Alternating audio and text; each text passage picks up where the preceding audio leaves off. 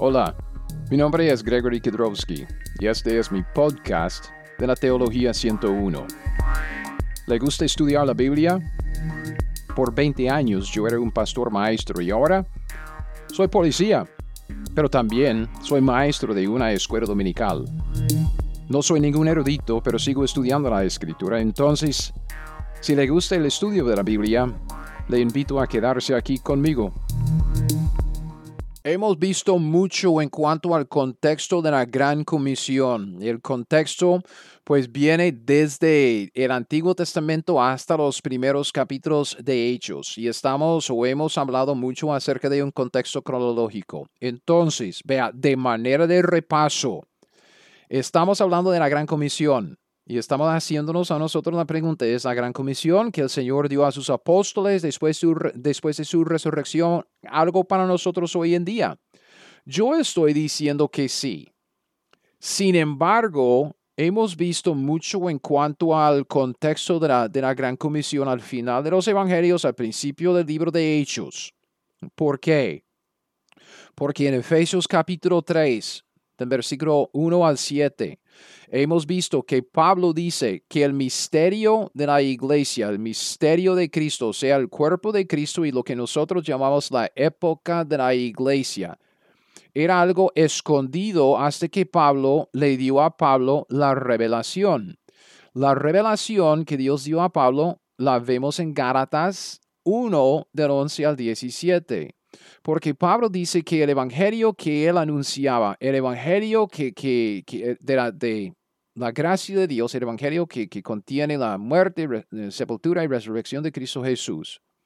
Pablo dice, ni lo recibí, ni lo aprendí de, hombre alguno, sino por revelación de Jesucristo. Pablo recibió su evangelio directamente de Dios. El evangelio que Pablo predicaba no era el evangelio de los doce. Los doce, tanto durante el ministerio de, terrenal de Cristo, durante los evangelios, hasta aún durante su ministerio en los primeros capítulos de Hechos, de Hechos, uno de los primeros siete capítulos. Ellos estaban predicando el evangelio del reino porque estaban anunciando el reino a Israel con Cristo siendo el rey, conforme a todas las profecías del Antiguo Testamento. En esto, pues fuimos a la profecía clave de Daniel capítulo 9 para entender cómo es la historia de Israel hasta la, venida de Cristo, la segunda venida de Cristo y el establecimiento del milenio, el reino davídico, el reino mesiánico. Y hemos visto en Daniel, del, Daniel 9, del 24 al 27, que hay 60 o 70 semanas de años, okay? 70 bloques de años que Dios pronunció sobre Israel para ya terminar la prevaricación, ungir al santo de los santos, o sea, al milenio, y establecer la justicia perdurable, que es el reino justo del Mesías para, que siempre, ¿ok? Entonces, 70 semanas, cuando Cristo murió en la cruz, según Daniel, ¿qué es? 9:26. Cristo, el Mesías, murió no por sí, murió por nosotros. Habla de la, de la muerte sustitutiva de Cristo Jesús en la cruz. Y dice que esto sucede al final de la semana 69, o sea, cuando Cristo muere en la cruz por nosotros, queda solo una semana más en la profecía de Daniel, queda solo siete días. Y estos siete días forman lo que nosotros llamamos la tribulación. Entonces, cuando Cristo da la gran comisión en Mateo 28, Marcos 16, Lucas 24, Juan ah, capítulo 20, Hechos capítulo 1, al final de su ministerio, después de la resurrección y justo antes de su ascensión, cuando da eh, la, la gran comisión a sus seguidores, el contexto es es Daniel capítulo 9, entre la semana 69 y la semana 70, queda una semana. Entonces los apóstoles salen en los primeros siete capítulos de Hechos, predicando a Israel acerca del reino. Y hemos visto en Lucas 24, 44 y 45 que Jesús les abrió el entendimiento a sus apóstoles para que comprendiesen las escrituras. Entonces, cuando ellos en Hechos 1.6 le hacen la pregunta, ¿restaurarás el reino a Israel en este tiempo? No están haciendo esta pregunta desde una, desde una posición de, de ignorancia. No, al contrario, están haciendo esta pregunta con un entendimiento sobrenatural de las escrituras y de las profecías acerca del reino. Cristo no les dije que no, Cristo no les corrigió, simplemente dice que hey, no os toca a vosotros saber los tiempos a las sazones. Siga, vaya, predique. Entonces ellos salen predicando un evangelio acerca del reino, acerca de la segunda venida de Cristo y el establecimiento del reino mesiánico, como hemos visto en la, en la predicación de Pedro en Hechos 3 del 19 al 21. ¿okay? En Hechos capítulo 7, pues Israel rechaza oficialmente la oferta del reino. Okay, digo oficialmente como entre comillas porque cuando apedrearon a Esteban, Dios ya le cierra la puerta y Dios pone en espera el cumplimiento de Daniel 27, o sea, aplaza la septuagésima semana de Daniel hasta después de la época de la iglesia. Esto es Romanos 11:11 que, que Pablo pregunta, ¿han tropezado los de Israel para que cayesen? En ninguna manera, pero por su transgresión, el rechazo del reino, vino la salvación a los gentiles para provocarles a, a los judíos a celos.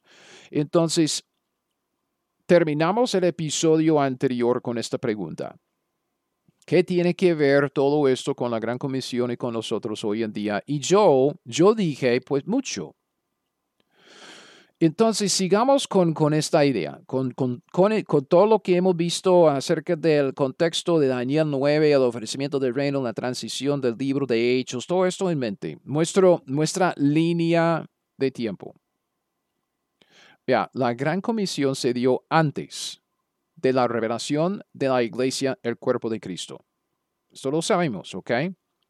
La gran comisión se dio antes del rechazo del reino por Israel en Hechos 7. Se dio antes de la transición que vemos tomar lugar en los capítulos del 8 al 28 del libro de Hechos, o sea, la transición de Israel a la iglesia, la transición de los judíos a los gentiles.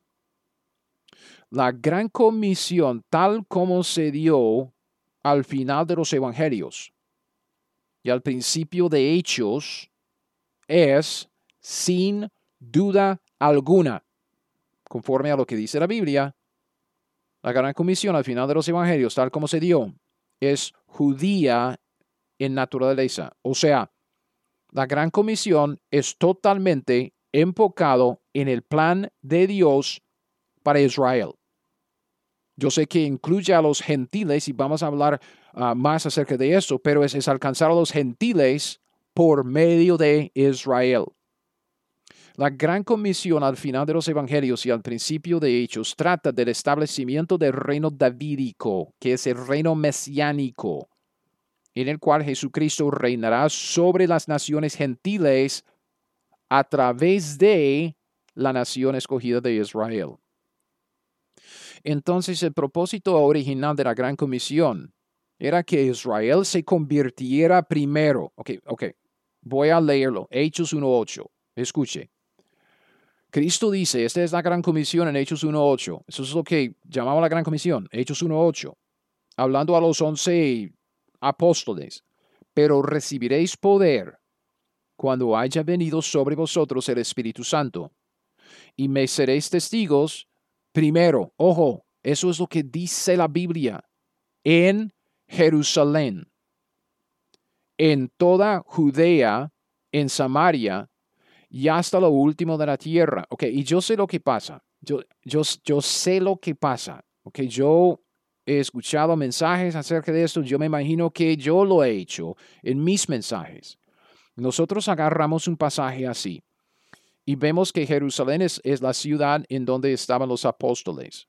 Judea y Samaria eran las regiones alrededor de Jerusalén y luego hasta lo último de la tierra es más allá de la región, o sea, hasta, hasta lo último de la tierra.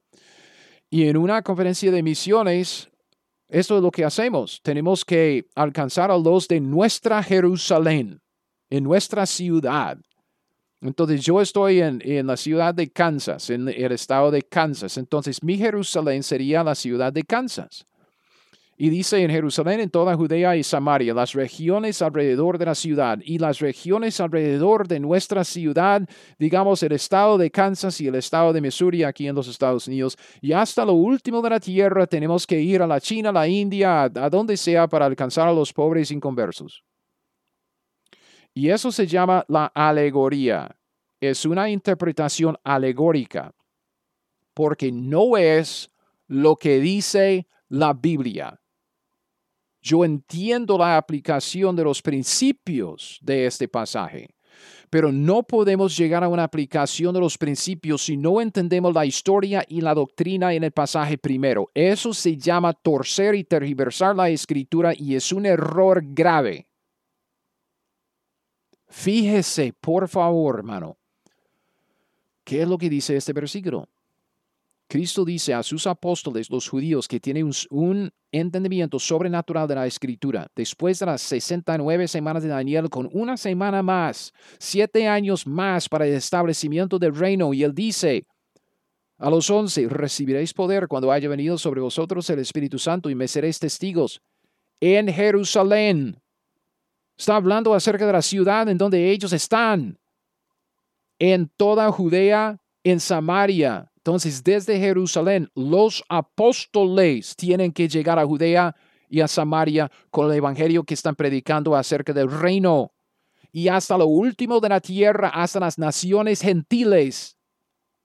Entonces, el propósito original de la gran comisión en su contexto cronológico, su contexto acumulativo en la, en la revelación progresiva que Dios nos dio en la escritura, era que Israel se convirtiera primero por favor, fíjese en lo que dice la Biblia. Jerusalén y luego Judea. Que Israel se convirtiera primero y luego Samaria tiene que convertirse. Samaria es el pueblo mezclado, mitad judío y mitad gentil, entonces va de Jerusalén a Judea, luego de Judea a Samaria, y luego de Samaria, ese pueblo mezclado mitad mitad, llega a los gentiles, lo último de la tierra, al final. Y hermano, esto no sucedió. No sucedió. Los once apóstoles nunca, jamás salieron de Jerusalén, nunca llegaron a Judea, nunca llegaron a Samaria, nunca llegaron a lo último de la tierra, porque los judíos de Jerusalén rechazaron el evangelio que estaban predicando, o sea, rechazaron al Rey Jesucristo y por lo tanto rechazaron el reino en el capítulo 7 del libro de Hechos. Esto tiene algunas implicaciones muy, muy importantes para nosotros hoy. Por ejemplo, uno de los mandamientos de la Gran Comisión. Si uno dice, ah, no, debemos aplicar la Gran Comisión para nosotros porque hay una página en mi Biblia antes de Mateo capítulo 1 que dice el Nuevo Testamento.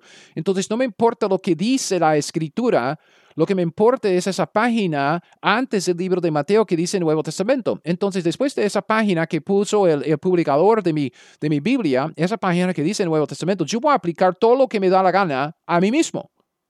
Sin tomar en cuenta lo que dice la, escritura, yo voy a simplemente aplicar lo que me da la, la gana. Vea, uno de los mandatos de la Gran Comisión es el de enseñar a los nuevos discípulos todo lo que Jesús enseñó a sus discípulos. Voy a leer Mateo 28 del 18 al 20. Esto es lo que dice la Biblia. Y si usted me dice que la gran comisión se aplica a nosotros directamente, está bien. Está bien. Siga, amigo. Vea, vea, vea lo que dice.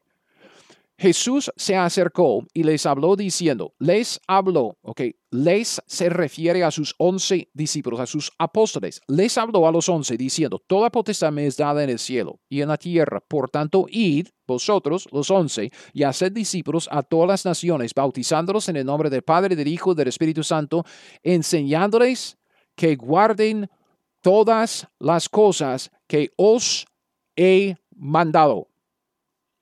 Y aquí yo estoy con vosotros todos los días hasta el fin del mundo.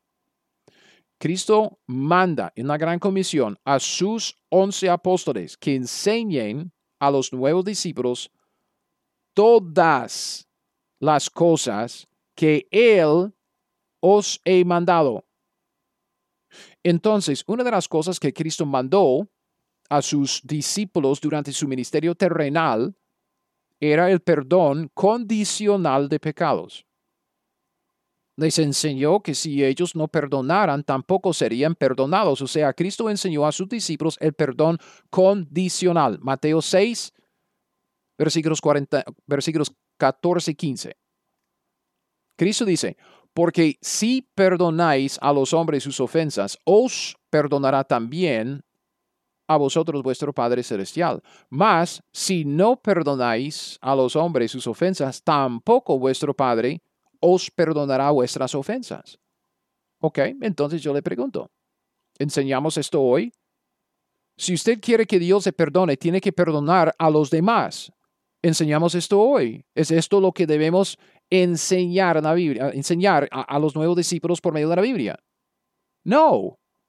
Colosenses 2.13, el Señor a través de Pablo, el apóstol Pablo, el apóstol a los gentiles, nos enseña hoy que nuestro perdón en Cristo es incondicional y completo desde el mero momento de nuestra salvación. Colosenses 2.13. Pablo dice a vosotros, estando muertos en pecado en la incircuncisión de vuestra carne, os dio vida juntamente con él, perdonándoos todos los pecados. Esto es solamente un ejemplo. Si alguien dice que la gran comisión se aplica a nosotros directamente, yo le desafío, ok, entonces lea todo lo que hay en los evangelios y aplíquelo hoy a cada discípulo. No lo puede hacer. No lo puede hacer porque Cristo nació bajo la ley. El Nuevo Testamento no empezó hasta que Cristo derramó la sangre del Nuevo Testamento, hasta que el testador murió en la cruz.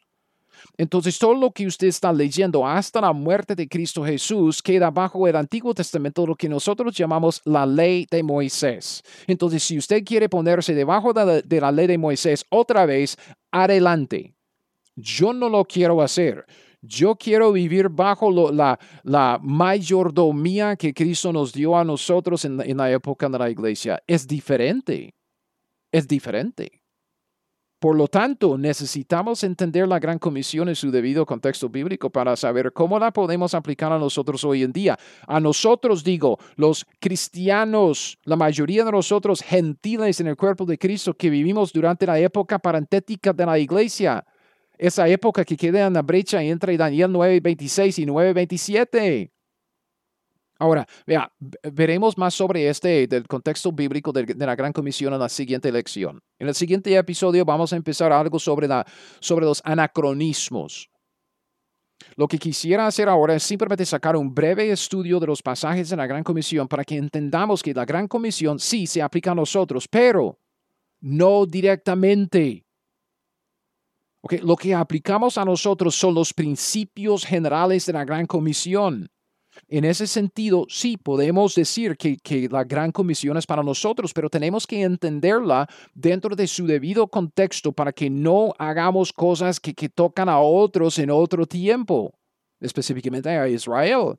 Queremos ver que cada principio, y yo voy a mostrarle en la Biblia, que cada principio esencial de la Gran Comisión se puede encontrar en la vida de nuestro apóstol Pablo, en su ministerio y en sus enseñanzas. Lo que Dios cambió en la Gran Comisión para nosotros es el contenido de lo que predicamos y enseñamos. Ya no anunciamos el reino a los judíos, ya no anunciamos, no predicamos el Evangelio del reino sino más bien anunciamos la salvación a todos, o sea, el Evangelio de la gracia de Dios. Quiero hacer esto porque vea, como, como dije en, el episodio anterior, hay dos extremos. Okay, hay dos extremos. Un extremo es, es, ese extremo de decir que la gran comisión es para nosotros directamente y lo que tenemos que hacer es ir a los evangelios para enseñar lo que Cristo enseñó a sus discípulos. Eso es un error increíble, ¿ok? Es aplicar algo a nosotros que le toca a la nación de Israel.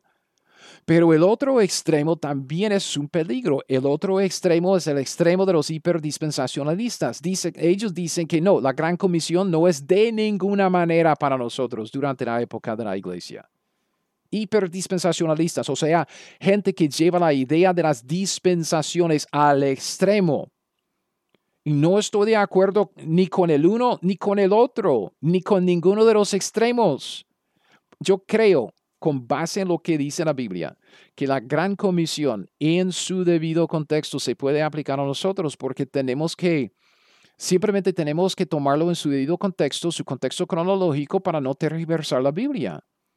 Pero el hecho es, vea, el hecho es que, que el Señor no dio una nueva comisión a Pablo. No hay ninguna nueva comisión que Dios nos dio en la iglesia durante la época de la iglesia por medio de Pablo. Más bien, lo que vemos es que por medio de Pablo, el Señor simplemente adaptó ligeramente, o sea, cambió un poquitico la gran comisión que dio originalmente a los apóstoles antes de su ascensión.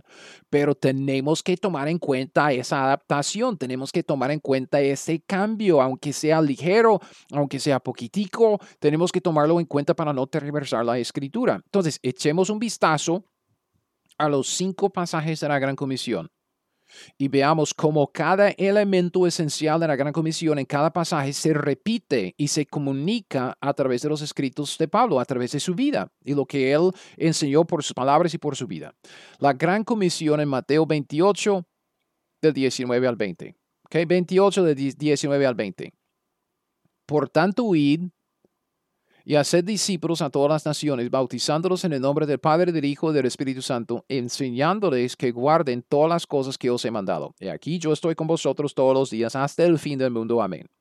esa es la comisión, ¿ok? Ese es el pasaje favorito de todos en cuanto a la gran comisión. Cristo les dijo a sus apóstoles que fueran a todas las naciones para hacer discípulos haciendo dos cosas bautizándolos y enseñándoles.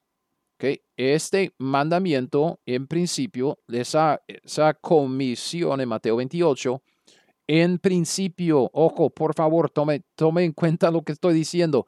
En principio, no ha cambiado. Piénselo. Hablando de misiones mundiales, todavía Dios quiere que llevemos el mensaje de Cristo a todas las naciones, tal como dice en Mateo 28, 19 hacer discípulos a todas las naciones. Cristo quiere que vayamos a todas las naciones porque Dios quiere, primero de Timoteo 2, 3 a 4.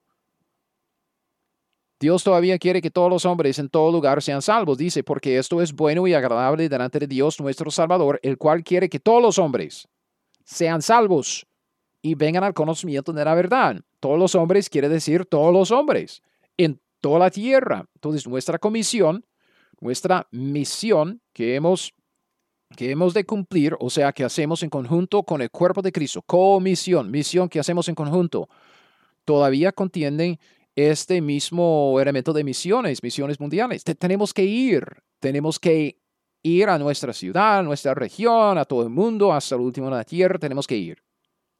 Y Pablo, en 1 de Tesalonicenses, capítulo 1, del versículo 5 al 8, Pablo puso a la iglesia de Tesalónica como un ejemplo. Entonces él pone a ellos como un buen ejemplo que hemos de seguir durante nuestra época, la época de la iglesia. los tesalonicenses iban a otras partes para predicar el evangelio y hacer discípulos. Dice, primero de, de Tesalonicenses, capítulo 1, del versículo 5 al 8. Pues nuestro evangelio no llegó a vosotros en palabras solamente, sino también en poder, en el Espíritu Santo, en plena certidumbre, como bien sabéis cuáles fuimos entre vosotros por amor de vosotros. Y dice, versículo 6, vosotros vinisteis a ser imitadores de nosotros y del Señor, recibiendo la palabra en medio de gran tribulación con gozo del Espíritu Santo, y de tal manera que habéis sido ejemplo. Entonces, esta iglesia en Tesalónica llegó a ser un ejemplo que nosotros hoy en día debemos seguir. Habéis sido ejemplo a todos los de Macedonia y de Acaya que han creído. Porque, y eso es la, ah, explicación de por qué ellos son ejemplares. Porque partiendo de vosotros ha sido divulgada la palabra del Señor, no solo en Macedonia y Acaya, no solo en su, su región, su ciudad y su región, sino también en todo lugar. Vuestra fe en Dios se ha extendido, de modo que nosotros no tenemos necesidad de hablar nada.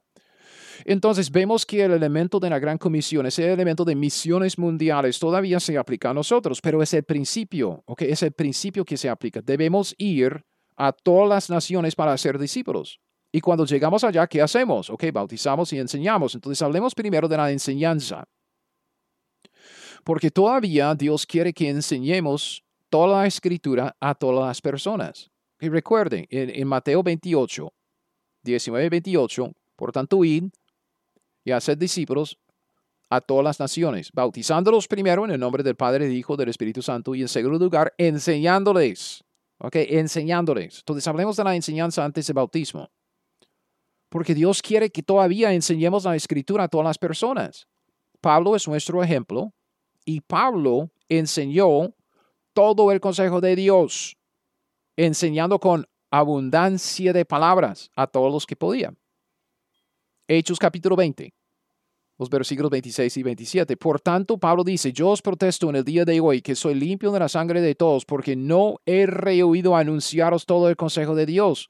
Pablo enseñaba. Pablo enseñaba todo el consejo de Dios, lo que nosotros entendemos hoy en día en nuestro contexto de toda la Biblia, Génesis, Apocalipsis. Toda la escritura es útil para enseñar, redarguir, corregir, instruir en justicia, para perfeccionar a los santos. Pablo lo hacía.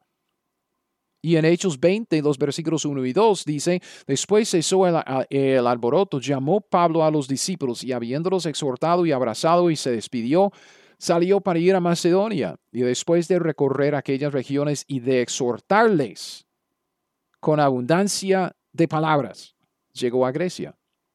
Entonces Pablo enseñaba, Pablo es nuestro ejemplo, Pablo es el que debemos imitar para seguir a Cristo. Y Pablo dijo claramente en Colosenses 1:27 que un propósito de su ministerio, que es un propósito del, del, ministerio de nosotros, también era el de enseñar a todo hombre en toda sabiduría. Colosenses 1:27, a quien, dice, a Cristo, anunciamos, amonestando a todo hombre y enseñando a todo hombre en toda sabiduría, a fin de presentar perfecto en Cristo a todo hombre. Pablo instruyó a Timoteo, otro ejemplo, Timoteo, el, ejemplo de un buen ministro, okay, un buen pastor, instruyó a Timoteo a ocuparse en la enseñanza de la escritura, o sea, en la enseñanza de la palabra de Dios. Primero de Timoteo uh, 4 del 6 al 16. Okay, no voy a leerlo todo, pero es un par de versículos aquí en ese pasaje. Primero de Timoteo 4 del 6 al 16.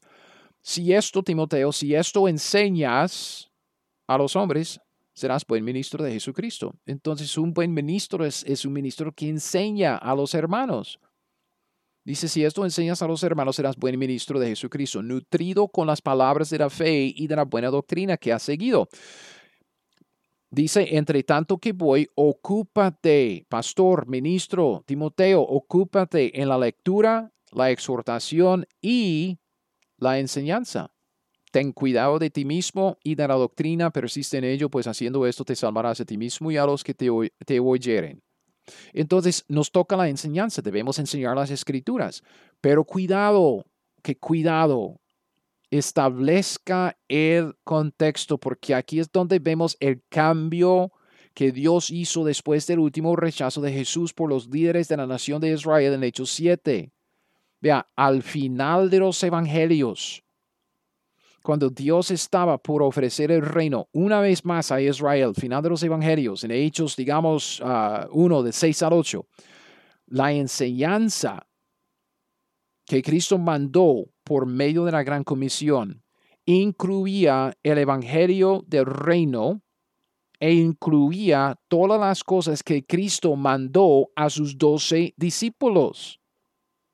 Después del rechazo del reino por Israel, o sea, después de Hechos 7, vemos que Dios dio el Evangelio de la gracia de Dios a Pablo. Esto, se ve en 1 Corintios 15, Gálatas 1, Efesios 3. Y ahora, la enseñanza de Cristo a través de Pablo, o sea, los escritos inspirados de Pablo, esta enseñanza que Cristo dio a través de Pablo tiene primacía. O sea, durante la época de la iglesia, la enseñanza más importante, la enseñanza que Cristo dio directamente a nosotros es la enseñanza que viene por medio de Pablo. La enseñanza de Cristo en los evangelios no tiene primacía para nosotros hoy día en la época de la iglesia. Y yo sé que, yo sé, ya se, ya se me perdió la mitad de la gente que me está escuchando. Entonces, de los cuatro que me están escuchando, se quedan dos, ¿verdad? Uno dice, pues, ¿qué hereje ese? Gringo. Ok, entonces voy a decirlo otra vez. Después del rechazo del reino por Israel en Hechos 7, Dios cambió la enseñanza que Él quiere que tengamos. Levantó a Pablo y por medio de Pablo nos dio la doctrina que Él quiere que, que sigamos durante nuestra época de la iglesia, que no es tan difícil a, entender, solo es que a veces como que tenemos que desaprender ah, lo que nos enseñaron y, también suena un poco chocante porque sabemos que Dios, pues Cristo es Dios en la carne, entonces estamos diciendo que la revelación de Pablo en Romanos de, de Romanos a Filemón tiene más primacía que la, enseñanza de, nuestro Dios Jesucristo durante su ministerio terrenal. Lo que tenemos que entender esto es que es la misma revelación de Dios. Toda la escritura es inspirada por Dios. Entonces, lo que tenemos en, en los libros de, de Mateo, Marcos, Lucas, Juan, es revelación de Dios que Dios dio por medio de Mateo, Marcos, Lucas y Juan. Y en Romanos, de Romanos a Filemón, es revelación de Dios que Dios dio por medio de Pablo. Entonces es lo mismo, es escritura inspirada. Lo que tenemos que entender es que ahora, durante nuestra época, la época de la iglesia, los escritos de Pablo tienen primacía. La enseñanza de Cristo en, los evangelios no tiene primacía para nosotros hoy en día en la iglesia porque forma parte del Antiguo Testamento. ¿Ok? Forma parte de los pactos de promesa que Dios hizo únicamente con Israel. Lea Hebreos 9, versículos 15 y 16, y usted va a ver que el Nuevo Testamento no, llega, no llegó a tener ninguna fuerza hasta la muerte del testador. Entonces, hasta la muerte de Cristo, estamos leyendo la historia del Antiguo Testamento muy específicamente en la historia de Israel bajo la ley de Moisés. Esto también lo vemos, es que vemos lo mismo durante la última cena de Cristo con sus apóstoles. Cristo dice, esta copa es la sangre del nuevo pacto que se derrama por, por los muchos que, que se van a salvar, ¿ok? Entonces, hasta que se derramó la sangre de Cristo Jesús, estamos leyendo el Antiguo Testamento. Ahora, después de la muerte sepultura, resurrección de Cristo después del rechazo del reino por Israel en los primeros capítulos de, Hechos, ahora es diferente. Pablo dice en 2 de Corintios 5:16, de manera que nosotros de aquí en adelante a nadie conocemos según la carne. Y aún si a Cristo conocimos según la carne, ya no lo conocemos así. O sea, no seguimos a Cristo según la carne, no seguimos el ministerio terrenal de Cristo, porque fue un ministerio bajo la ley de Moisés. Gálatas 4:4. 4. Cristo nació bajo la ley. Vivió hasta su muerte bajo la ley. Ya no lo conocemos así. Cristo murió, resucitó, ascendió al cielo y ya no, no lo conocemos como Cristo en su ministerio terrenal. No lo conocemos así. Y ahora durante la época de la iglesia, la enseñanza de Cristo a través de Pablo tiene primacía para nosotros. Son los libros de Romanos a Filemón, entendiendo obviamente que toda la escritura sirve para nuestra edificación, según de Timoteo 3 del 15 al 17. No estoy diciendo lo contrario. Solo es que para nosotros los escritos de Pablo tienen primacía sobre los demás de los ah, libros de la, de la, Biblia, porque es la revelación que Dios dio a nosotros directamente, o sea, por nuestro apóstol. Esta es la enseñanza. Entonces, en, en, el contexto de la gran comisión en Mateo 28, 19 y 20, Cristo dice, id y hacer discípulos a todas las naciones, entonces debemos ir a todas las naciones. Esto no ha cambiado en principio, bautizándolos y enseñándoles. Entonces debemos enseñarles a, los nuevos convertidos, debemos enseñar a los inconversos acerca del Evangelio y enseñar a los nuevos convertidos acerca de, la revelación que Dios tiene para ellos, la palabra de Dios, abundancia de palabra, todo el consejo de Dios entendiendo el cambio que Dios realizó en, lo que nos dio en cuanto a, lo que debemos enseñar, los escritos de Pablo con primacía, pero también dice que a todas las naciones debemos hacer discípulos bautizándolos. Entonces hablemos de bautismo, porque aún se espera que bauticemos a los nuevos creyentes por inmersión en agua hoy en día. ¿Cómo lo sabemos? Bueno, en primer lugar, Pablo fue bautizado después de su conversión, o sea, después de su salvación en Hechos 9:18, él se bautizó en agua. Y aún durante su ministerio bautizaba a los nuevos creyentes. Fíjese bien lo que dice 1 de Corintios 1 del 13 al 16. 1 de Corintios 1, del 13 al 16. ¿Acaso está dividido Cristo? ¿Fue crucificado Pablo por vosotros o fuiste bautizados en el nombre de Pablo? Doy gracias a Dios que a ninguno de vosotros he bautizado, sino a Crispo y a Gallo, para que ninguno diga que fuiste bautizados en mi nombre. También bauticé a la familia de Estefanas, de los demás no sé si he bautizado a algún otro. Entonces, vea, obviamente no somos enviados, como Pablo dice, a bautizar. No somos enviados a bautizar en el mismo sentido que somos enviados a predicar el Evangelio. La predicación del Evangelio es primordial. Pero esto no niega el hecho de que Pablo bautizaba. Fíjese en lo que, lo que, lo que dice la Biblia. Pablo se bautizó en agua en Hechos capítulo 9. Y según 1 de, primera de Corintios 1, Pablo bautizaba, tenía la costumbre, él, bautizaba. Dice a Crispo, a Gallo y también a la familia de Estefanas. Y si he bautizado a algún otro, pues no lo sé. Entonces, no era como primordial para él. Lo primordial era la predicación de la palabra. Pero el bautismo también formaba parte del ministerio de Pablo. El bautismo para nosotros es el primer paso de la obediencia. Es una de las primeras oportunidades que un nuevo discípulo tiene para identificarse con Cristo. Identificarse con Cristo, recuerde, es uno de los elementos esenciales en los medios del crecimiento espiritual. Entonces, por medio del bautismo, ofrecemos al nuevo convertido una oportunidad de identificarse públicamente con Cristo bautizado como Cristo fue, fue muerto, sepultado, y luego lo, levanto de, lo levantamos del agua como Cristo resucitándose para vivir en la vida nueva. Entonces debemos seguir a Pablo como él siguió a Cristo. Pablo bautizaba a los nuevos creyentes y nosotros también.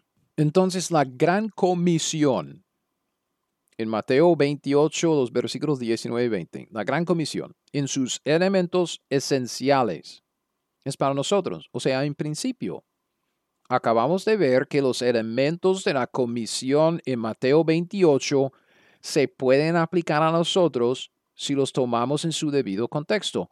Debemos ir a donde los pecadores, incluyendo a otros países y a otras culturas, o sea, hasta lo último de la tierra, misiones mundiales. Debemos ir para enseñarles acerca de Dios y luego bautizar a los nuevos convertidos que Dios nos da. Así es la gran comisión y así es lo que Dios espera de nosotros hoy en día. La gran comisión se puede aplicar a nosotros durante la época de la iglesia, pero en principio, no directamente.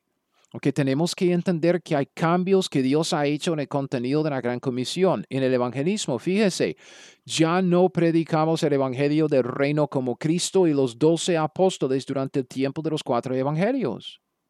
Nosotros predicamos el evangelio de la gracia de Dios que el Señor reveló a Pablo después de, su conversión en Hechos capítulo 9. Entonces Dios ha hecho un, cambio en el contenido de la Gran Comisión, en el evangelismo y también en la edificación. Ya no enseñamos como primacía la enseñanza de Cristo en los evangelios.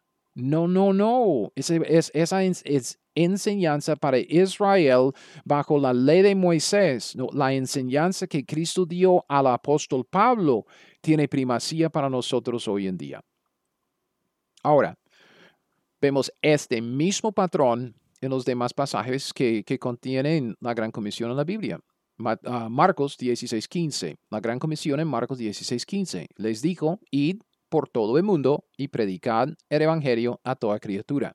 Cristo les dijo a sus apóstoles en, Marcos 16:15 que fueran por todo el mundo, misiones, mundo, misiones mundiales y predicaran el Evangelio a toda criatura y este mandamiento no ha cambiado.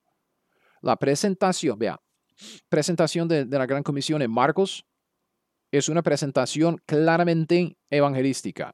Y es por eso que muchos de los ministerios para eclesiásticos que se enfocan en el evangelismo, si usted está enterado de Aguas Vivientes, un ministerio de Ray Comfort, ah, ellos siempre usan este pasaje, Marcos 16, 15, como un lema, ¿ok? Eso es como el texto base para presentar el mensaje de que hemos de ir y comunicar el evangelio a los, a los inconversos. ¿Por qué? Pues Marcos 16, 15 contiene dos mandamientos muy, muy claros, muy sencillos que entender, que nos obligan a evangelizar.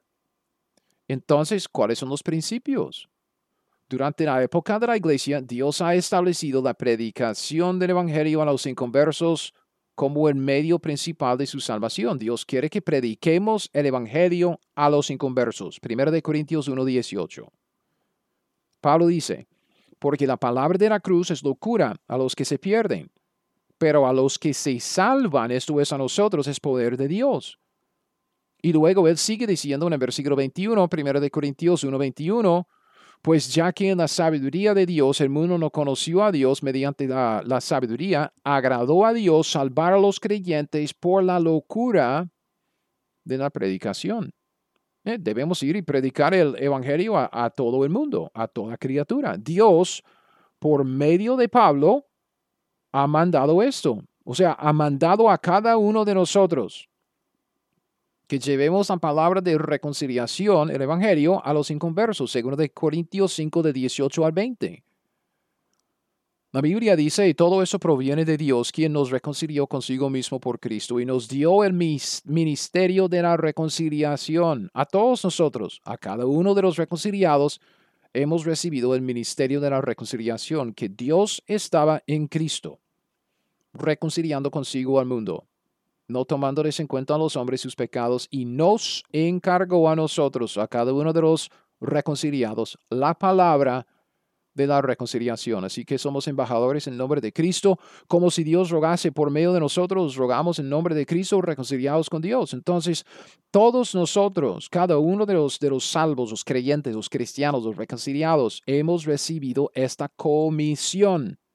Es una misión que hacemos en conjunto es el mandamiento de ir y predicar el Evangelio a toda criatura en todas las naciones, tal como la Biblia lo dice. En principio, en Marcos 16, 15. Romanos 10, del 13 al 17.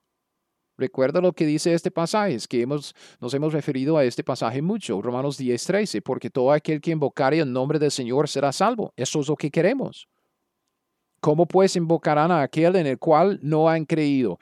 ¿Cómo creerán en aquel de quien no han oído? ¿Y cómo oirán sin haber quien les predique? ¿Cómo predicarán si no fueren enviados? Entonces, vea, tenemos que ir, fueron enviados a predicar. Como está escrito, cuán hermosos son los pies de los que anuncian la paz, de los que anuncian buenas nuevas. Mas no todos obedecieron al Evangelio, pues Isaías dice, Señor, quien ha creído a nuestro anuncio, así que la fe es por el oír y el oír por la palabra de Dios. Entonces, esto es lo que Dios quiere. Dios no quiere que ninguno perezca, sino que todos procedan al arrepentimiento, según de Pedro 3.9. Dios quiere que todos los hombres sean salvos. Primero de Timoteo 2.4. Es Marcos 16.15. En principio, id por todo el mundo y predicar el Evangelio a toda criatura. La Gran Comisión en Lucas 24. Okay. El tercer pasaje que tiene que ver con la Gran Comisión, Lucas 24, del 46 al 48. Cristo dice, les dijo, así está escrito, así fue necesario que el Cristo padeciese y resucitase de los muertos al tercer día, y que se predicase en su nombre el arrepentimiento y el perdón de pecados en todas las naciones, comenzando desde Jerusalén, y vosotros sois testigos de estas cosas. Lucas 24, de 46 a 48. Entonces podemos ver los mismos elementos en la gran comisión en Lucas que ya hemos visto antes. Tenemos que ir a donde los inconversos, estamos hablando de los principios que vamos a aplicar de la gran comisión, no lo, no aplicamos directamente, pero los principios. Tenemos que ir a donde los inconversos, incluyendo a los inconversos de otras naciones y otras culturas. ¿Para qué? Para evangelizarlos predicando el Evangelio. El único elemento que se agrega en Lucas tiene que ver con el contenido de la predicación y vemos que, el Señor ha ordenado que se predique el arrepentimiento cuando vamos a donde los inconversos entre todas las naciones. Esto no ha cambiado. Este mandato de predicar el arrepentimiento es un mandato que tenemos hoy. Durante la época de la iglesia, Dios manda a todos los hombres en todo lugar que se arrepientan. Hechos 17, los versículos 30 y 31. Pablo dice, pero Dios, habiendo pasado por alto los tiempos de esta ignorancia, ahora manda, Dios manda a todos los hombres en todo lugar que se arrepientan, por cuanto ha establecido un día en el cual juzgará al mundo con justicia por aquel varón a quien designó dando fe a todos con haberle levantado de los muertos. Pablo, vea, cuando Pablo presentaba el mensaje del Evangelio, él predicaba un claro llamado al arrepentimiento al arrepentimiento y a la fe. Hechos 20, 20 y 21. Hechos capítulo 20, versículo 20 dice, como nada que fuese útil, he rehuido de anunciaros y enseñaros públicamente por las casas, testificando a judíos y a gentiles acerca del arrepentimiento para con Dios y de la fe en nuestro Señor Jesucristo. Es por esto que vemos a Pablo predicando a los pecadores acerca del arrepentimiento siempre, de apartarse de pecado, o sea, de convertirse a Dios de los pecados para vivir de una manera distintamente diferente. O sea, es un llamado a hacer obras dignas de arrepentimiento. Hechos 26, 19 y 20. Hechos 26, 19 dice, por lo cual, oh rey Agripa, no fui rebelde a la visión celestial, sino que anuncié primeramente a los que están en Damasco y Jerusalén y por toda la tierra de Judea y a los gentiles Pablo dice, eh, en todo lugar, eso es lo que predico, que se arrepintiesen y se convirtiesen a Dios haciendo obras dignas de arrepentimiento. Lo repite en 2 de Timoteo 2.19, dice, pero el fundamento de Dios está firme. Teniendo este sello, conoce el Señor a los que son suyos. Y apártese de iniquidad todo aquel que invoque el nombre de Cristo. Arrepentimiento. Entonces, en principio se aplica hoy en día. Debemos someternos a la gran comisión y cumplir con esa misión de ir y hacer discípulos, predicando el Evangelio a toda criatura, llamando a los pecadores al arrepentimiento de sus pecados y a la fe en Cristo Jesús para andar una vida nueva. Luego vemos la gran comisión en Juan, Juan 20, 21. Juan 20, 21 dice, entonces Cristo les dijo otra vez a sus, a sus seguidores, a sus apóstoles, pasa vosotros, como me envió el Padre, así también yo os envío. La comisión en Juan se presenta de, una manera un poco diferente de lo que hemos visto en los ah, otros evangelios. Cristo en Juan envió a sus apóstoles con la misma misión que él recibió del Padre. Como me envió el Padre, así también yo os envío. Jesús fue enviado con la misión específica de buscar y salvar lo que se había perdido. O sea, lo que se había perdido es el hombre. Lucas 19:10 dice, porque el Hijo del Hombre vino a buscar y a salvar lo que se había perdido. Entonces Cristo también fue enviado del cielo a la tierra para buscar y salvar a los pecadores, o sea, a nosotros. Lo que, lo que vemos en 1 de Timoteo 1:15 palabra fiel y digna de ser recibida por todos, que Cristo Jesús vino al mundo para salvar a los pecadores, de los cuales yo soy el primero. Entonces, este mandamiento no ha cambiado. En principio, como, como estamos viendo, es en principio, no directamente. Estamos llamados a ir a donde los pecadores en todas partes del mundo para buscar a los, a los, a lo que se había perdido, a los, a los pecadores, para salvarlos mediante la predicación del Evangelio. Y además, al final, la gran comisión en Hechos 1.8. Cristo dice, pero recibiréis poder cuando haya venido sobre vosotros el Espíritu Santo, y me seréis testigos en Jerusalén, en toda Judea, en Samaria y hasta lo último de la tierra. Ok, es lo mismo. Estamos diciendo que esto se aplica a nosotros en principio como Cristo envió a sus once apóstoles y a los, a los primeros creyentes también, los envió a testificar, también nos ha, mandado a nosotros a testificar y Él espera que vayamos y testifiquemos a los inconversos en el poder del Espíritu Santo. es que vemos este mismo principio de ir desde donde estamos hasta lo último de la tierra, desde la ascensión de Cristo en, el primer capítulo de Hechos. Es algo que Dios espera de nosotros. Como he dicho antes, esto de la gran comisión de, de llevar el evangelio de la salvación a la gente en todo lugar es la mayordomía principal que viene con la salvación bajo el Nuevo Testamento, bajo el Nuevo Pacto. Solo es que Dios cambió el contenido de nuestra predicación, de nuestro testimonio. Ya no anunciamos que el reino se ha acercado. Nosotros anunciamos la salvación a todos, a judíos y a gentiles, tal como Dios reveló por primera vez a través de Pablo. Entonces, ya hemos llegado a nuestra conclusión. Felicitaciones si usted ha llegado hasta aquí en esta enseñanza. Vea, Pablo nunca repitió la gran comisión en sus epístolas y Pablo nunca nos dio una nueva comisión. O sea, Pablo nunca usó las mismas palabras que el Señor les dio a sus apóstoles. Pablo nunca dijo algo como ir y hacer discípulos de todas las naciones, predicando el Evangelio a toda criatura y llevándolos al arrepentimiento y a la fe. ¿Por qué? Porque es que Pablo nunca nos dio una comisión, porque es que Pablo nunca repitió la comisión que Cristo dio a sus seguidores, porque no tuvo que hacerlo.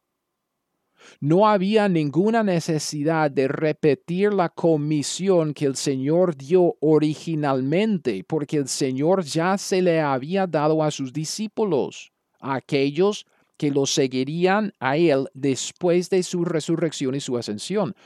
Pablo vivió la gran comisión, pero en principio. Y Pablo enseñaba que todos los cristianos deberíamos hacer lo mismo.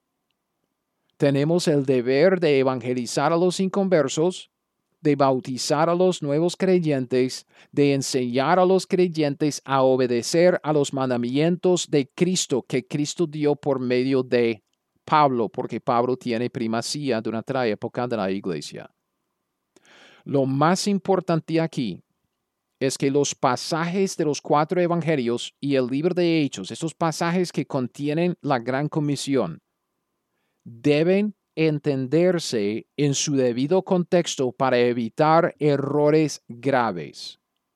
No queremos ser culpables de torcer, o sea, tergiversar la escritura simplemente porque no tomamos el tiempo o no hacemos el esfuerzo para entender el contexto de un pasaje que queremos aplicar a nuestras vidas. Escuche bien lo que dice 2 de Pedro 3, 15 y 16. Segundo de Pedro 3:15 y 16. Tened entendido que la paciencia de nuestro Señor es para salvación, como tampoco nuestro amado hermano Pablo, según la sabiduría que le ha sido dada, os ha escrito, casi en todas sus epístolas, hablando en ellas de estas cosas, entre las cuales hay algunas cosas difíciles de entender, las cuales, fíjese, las cuales los indoctos e inconstantes tuercen, como también las otras escrituras, para su propia perdición. Entonces, en la siguiente lección, vamos a hablar un poco acerca de lo que, es, lo que se puede llamar anacronismos y la gran comisión, o sea, los errores graves, pero tristemente muy comunes hoy en día. Pero, pero para terminar, eh, terminar bien esta lección, porque ya, ya estoy terminando esto de la gran comisión, lo que, debemos, ah, lo que debemos entender es que la gran comisión no se aplica directamente a nosotros. Tiene una naturaleza totalmente judía. Sin embargo, los principios de la gran comisión se aplican a nosotros por medio del apóstol Pablo. Entonces, hagámonos una pregunta para terminar. ¿Estamos cumpliendo con la gran comisión? La gran comisión que se aplica a nosotros en principio, ¿estamos cumpliendo con los principios de la Gran Comisión? Estamos yendo a donde los inconversos. Estamos evangelizando a los inconversos. Estamos enseñando a los creyentes para su edificación. Estamos bautizando a los nuevos convertidos. Estamos aplicando los principios de la gran comisión, como debemos, como vemos en el ministerio de Pablo, como vemos en los escritos de Pablo. Si no, este es mi desafío. Oremos que Dios levante más obreros para enviarlos a su mies. ¿De acuerdo? Oremos que Dios levante más obreros, obreros que quieren que quieren cumplir con los principios de la gran comisión, ir a ser discípulos, enseñándoles, bautizándolos, ¿ok? Llamándolos al arrepentimiento, a la, a la fe en Cristo. Que Dios levante más obreros fieles para enviarlos a sus mies. Y luego después, oremos que aquellos obreros seamos nosotros. Que Dios nos dé el denuedo para ir y hacer discípulos evangelizando a los inconversos y edificando a los creyentes, tal como nos mandó nuestro Señor en los principios de la gran comisión, tal como Dios nos mandó por, por medio de nuestro apóstol Pablo. Gracias por pasar este rato conmigo escuchando mi podcast de la Teología 101. No es tan difícil aprender la Biblia y aplicar lo que ella nos dice. Y como siempre, si usted quiere las notas de este estudio o de cualquier otro estudio que he sacado, todo lo puede encontrar en mi página web, teología101.net. Si hay algo allá que le sirve, por favor, léalo, estúdialo, bájelo, úselo, tal como el Señor quiera. Además, si usted quiere estudiar la Biblia conmigo personalmente y si vive acá en los Estados Unidos, en el área de Kansas City, le invito a visitar mi escuela dominical hay información de mi iglesia, el nombre de ella, la dirección, el horario, en mi página web también. Teología101.net. Es teología101.net. Bueno, hasta el siguiente podcast. Siga fiel, aprenda la Biblia y haga lo que ella le dice.